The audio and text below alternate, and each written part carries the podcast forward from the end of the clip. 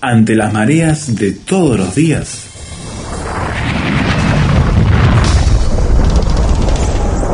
Llegamos a tierra firme.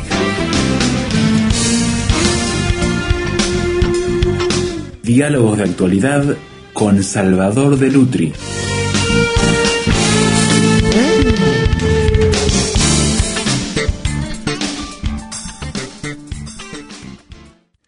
Hace ya 100 años, el dramaturgo italiano Luigi Pirandello estrenaba la obra Seis personajes en busca de autor. ¿Por qué es tan importante para el teatro esta obra que hoy veremos con Salvador de Lutri aquí en Tierra Firme? Bienvenido, Salvador, gracias por acompañarnos. Un gusto siempre, ¿eh? y más para hablar de Luigi Pirandello, porque Luigi Pirandello nació en la tierra de mis ancestros, ¿no? Italia. En Sicilia. Sicilia, claro, Sicilia. Específicamente en la isla de Sicilia. Y nació en Agrigento. Agrigento es un, eh, es un, pueblo que estaba eh, en la zona sur de Sicilia, enfrentando las costas africanas. Ajá, claro y por eso es un pueblo que los eh, desde, desde Cartago lo atacaban para poder entrar, eh, era el imperio griego lo que, había, lo que estaba en Sicilia, y en Agrigento, donde él nace, cerca de Agrigento, en un pueblito que se llama Caos, en Agrigento eh, hay un templo que edificaron los griegos, que es una, de, es una joya de la historia por la forma en que se conserva. Así que es una mezcla de culturas donde Pirandello nace y se ve enfrentado con todo ese contexto. Eso tiene mucho que ver porque hay que fijarse que Sicilia recibe como isla mucha más influencia de pueblos extranjeros que toda Italia, ¿no? Así que digamos que no sería tan italiana, digamos, la isla. Sí, tiene, es una mezcla de cultura. Ahí estuvieron los normandos y dejaron su huella. Entiendo. Estuvieron los griegos y dejaron su huella, ¿no? Estuvieron los árabes y lo mismo. Estuvieron los españoles. Lo que quiere decir que allí una mezcla tremenda de cultura. Y estuvo también, por supuesto, el Imperio Romano. Pero todo eso fue moldeando la cultura y hay vestigios de, del paso de la cultura, lo que le da una característica muy especial. El, el, arte y la edificación y la forma que tiene Sicilia se diferencia de lo que es la Italia continental. Ahí nace justamente Pirandello, él nace en 1867. En 1860 se produce la unificación de Italia por Giuseppe Garibaldi. Muy reciente. Es decir, se unifica toda Italia.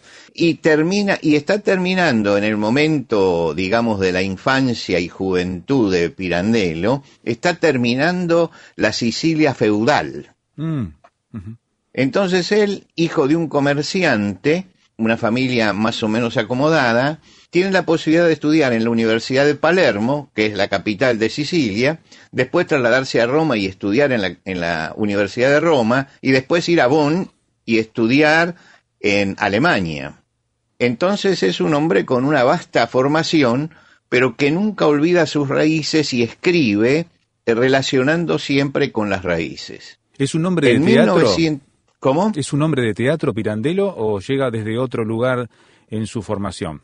No, no es un hombre de teatro. Al principio escribía poesía. Después tiene una serie de novelas. Era un novelista.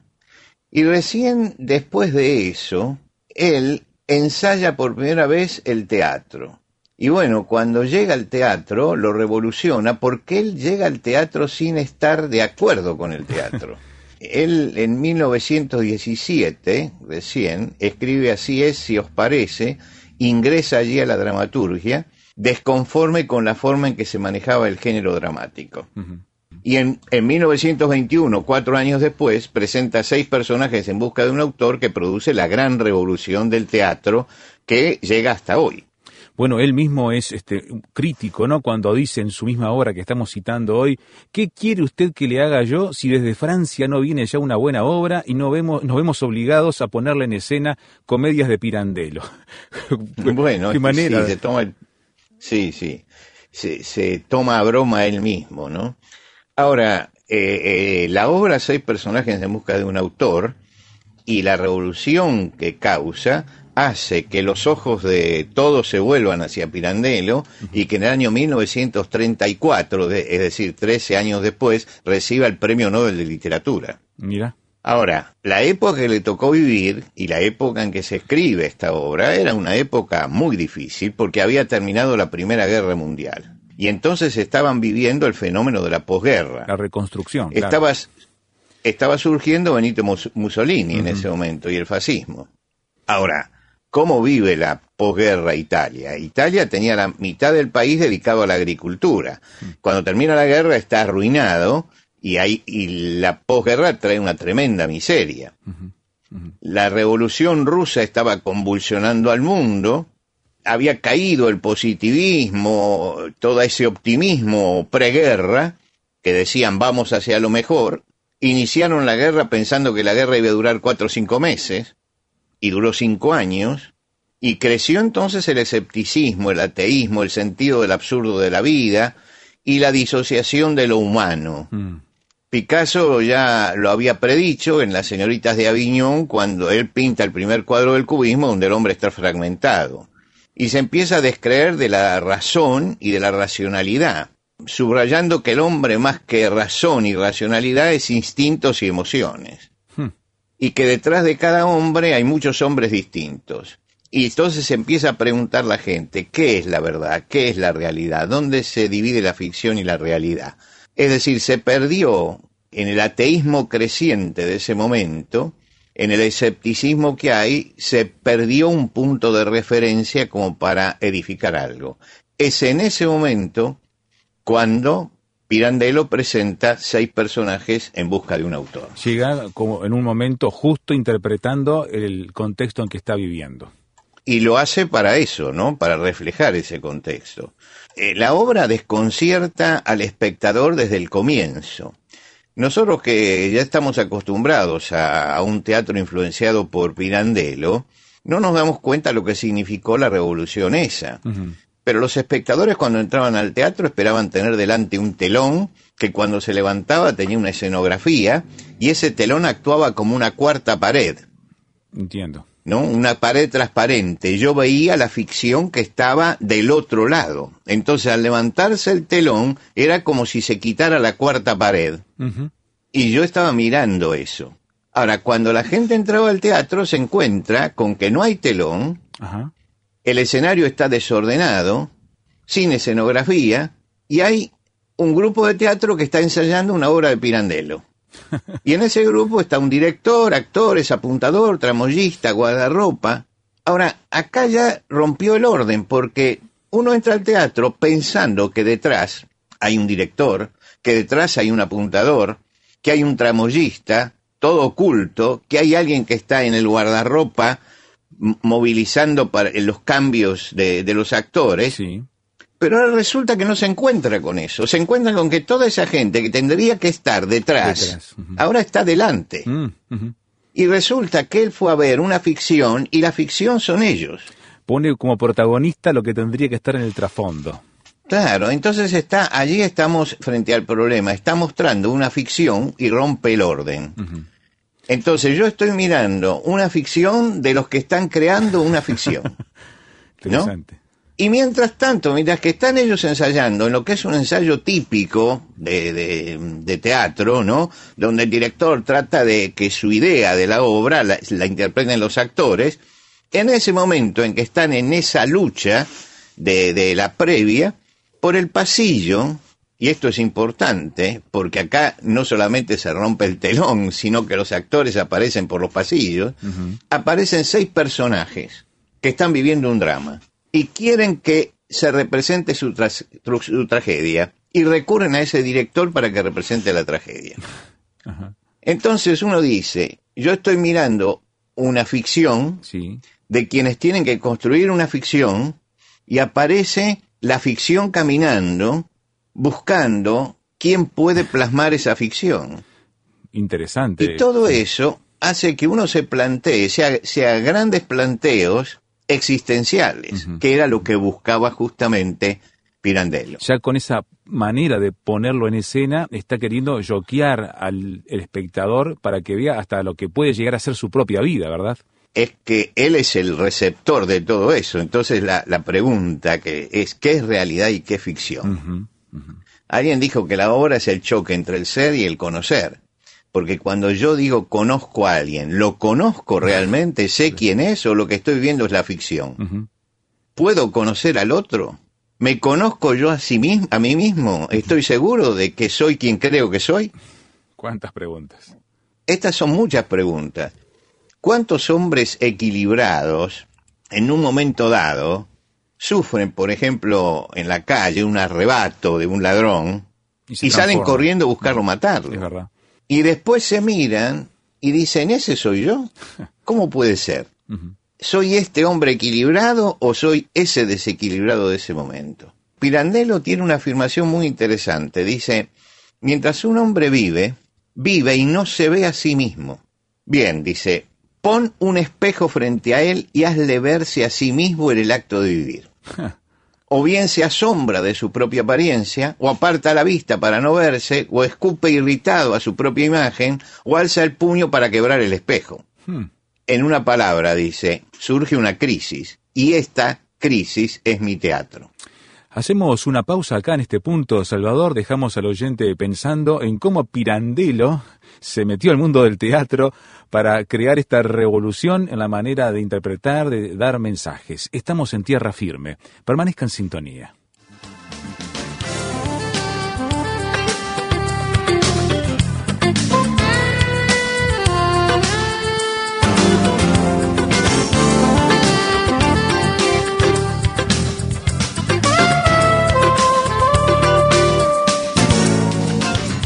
Tierra Firme en Internet. Descubra nuestro sitio materiales, datos, la transcripción de estos comentarios, frases sobre este tema que le ayudarán a desarrollar una posición con bases sólidas.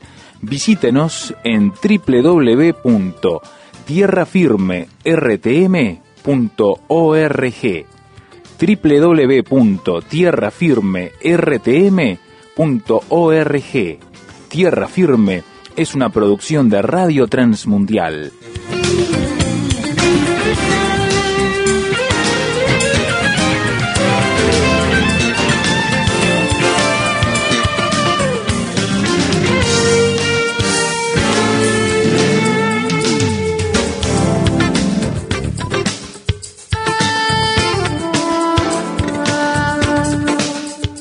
Estamos en tierra firme mirando una obra centenaria, celebrando el teatro de Luigi Pirandello en tierra firme. Hablabas acerca de cómo tras toca todo el orden de los factores Pirandello a utilizar la escena. Eh, ¿También hace lo mismo con los actos, con las escenas que generalmente estaban habituados a, a tres de ellos en un orden, en una introducción, en un desarrollo y un clímax? ¿O cómo opera él en esta obra específicamente?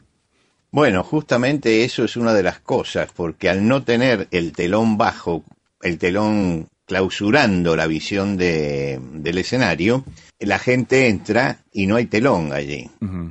Y ya no existe el momento en que la obra comienza. La obra comienza cuando, bueno, cuando los personajes empiezan a aparecer.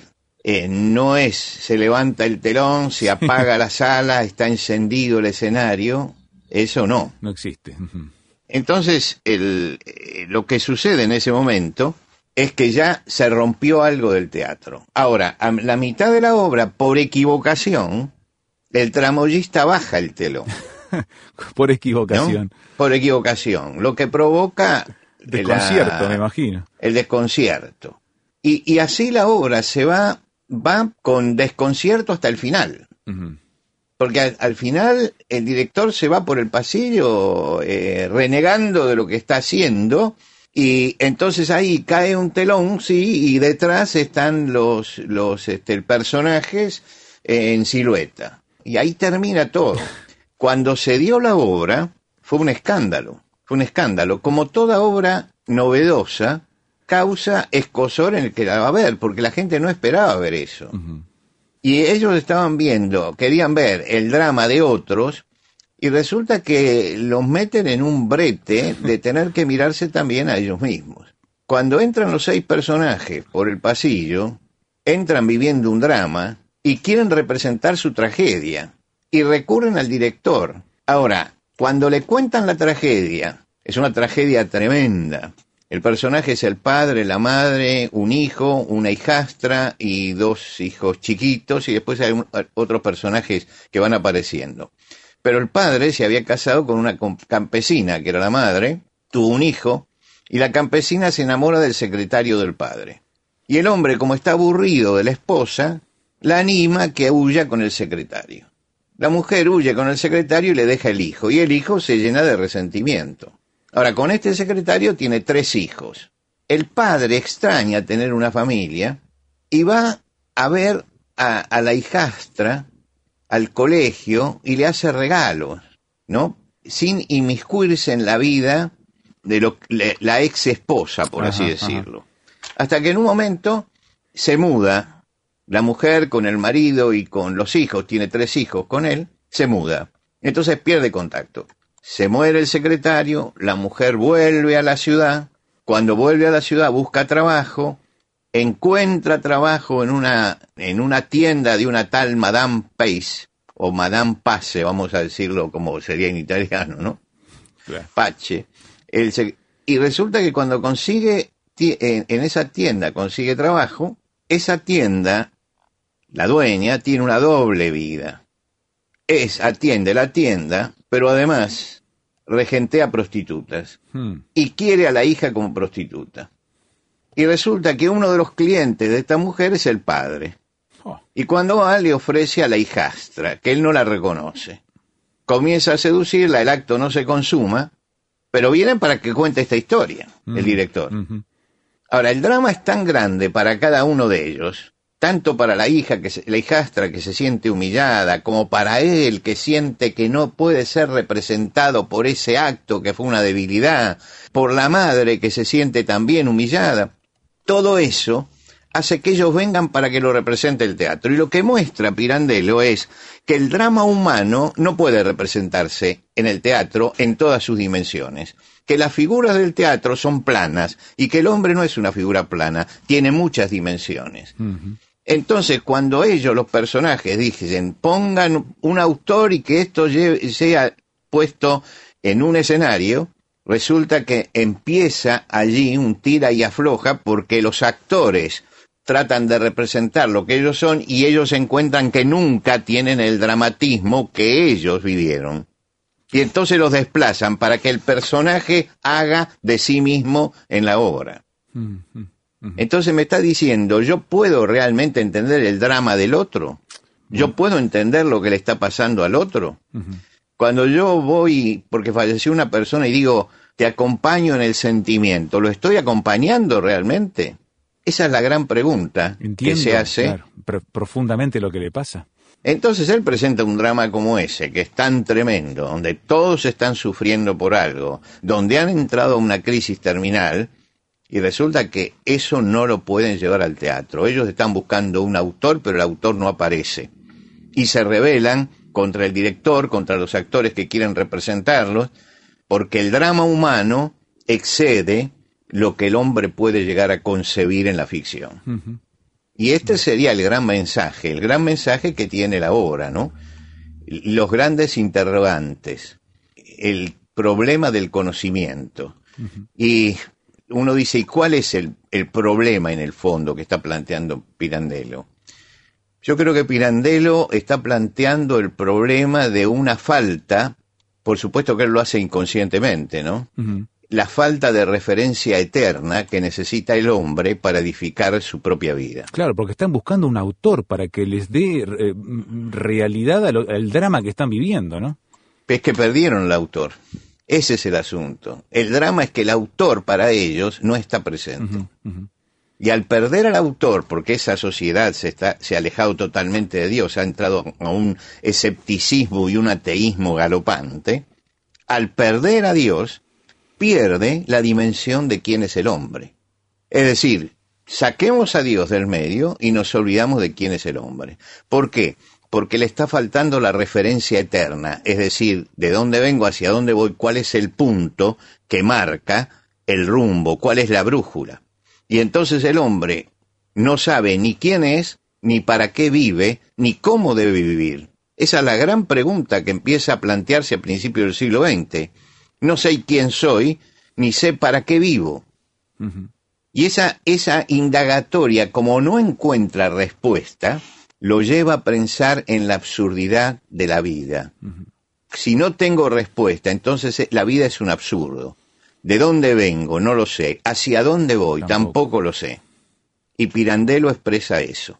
Yo vi esta obra representada, vi varias obras de Pirandello, en general todas giran alrededor de este tema, de la imposibilidad de comprender, ¿no? Y cuando terminé de leerla por última vez para este programa, recordando todo lo que, lo que había visto, vino a mi memoria algo que dice el profeta Jeremías. Él dice, tú en cambio, Señor, me conoces, tú me ves y sabes. Y yo creo que eso es muy importante. Saber que yo no me puedo conocer a mí mismo, pero que Dios puede conocerme, que Dios puede verme, aunque yo no me pueda ver a mí mismo y, que Dios sabe, aunque yo no sé quién soy. Por eso Dios es importante en la vida y por eso tenemos que buscar a Dios. Porque cuando nos encontramos con Dios se empiezan a responder las preguntas existenciales del hombre. El Señor nos conoce, Dios nos conoce, Dios nos ve, Dios sabe. Yo no puedo conocerme, no puedo verme, porque no puedo ser juez y parte de mí mismo. No puedo saber muchas cosas porque pertenezco al mundo limitado y finito. La necesidad de Dios está siempre latente en el teatro de Pirandello. La necesidad de ese autor que me responda realmente quién soy, para qué estoy aquí, qué puedo esperar. Estas son las grandes preguntas que los personajes de Pirandello no podían contestar. Por eso y al no poderla contestar, esta, la comedia se transforma en un drama. Y por eso necesitan y están buscando al autor, igual que nosotros, ¿verdad? Y nosotros estamos en esa búsqueda. Y yo creo que recién cuando llego a Dios, puedo decir, tú, Señor, me conoces, tú me ves y sabes. Y cuando llego a eso, entonces encuentro el equilibrio y la paz porque estoy admitiendo, en primer lugar, que yo no me puedo conocer, no me puedo ver objetivamente, no puedo saber, pero que hay alguien que sí, y en él yo puedo descansar. Y la fe es eso, es el descanso en Dios, que nos busca, que quiere que comunicarse con nosotros y que quiere realmente que tengamos paz eh, y esperanza en nuestra vida. Los personajes de Pirandello no tienen paz ni tienen esperanza. Cuando uno llega a Dios encuentra la paz y encuentra la esperanza.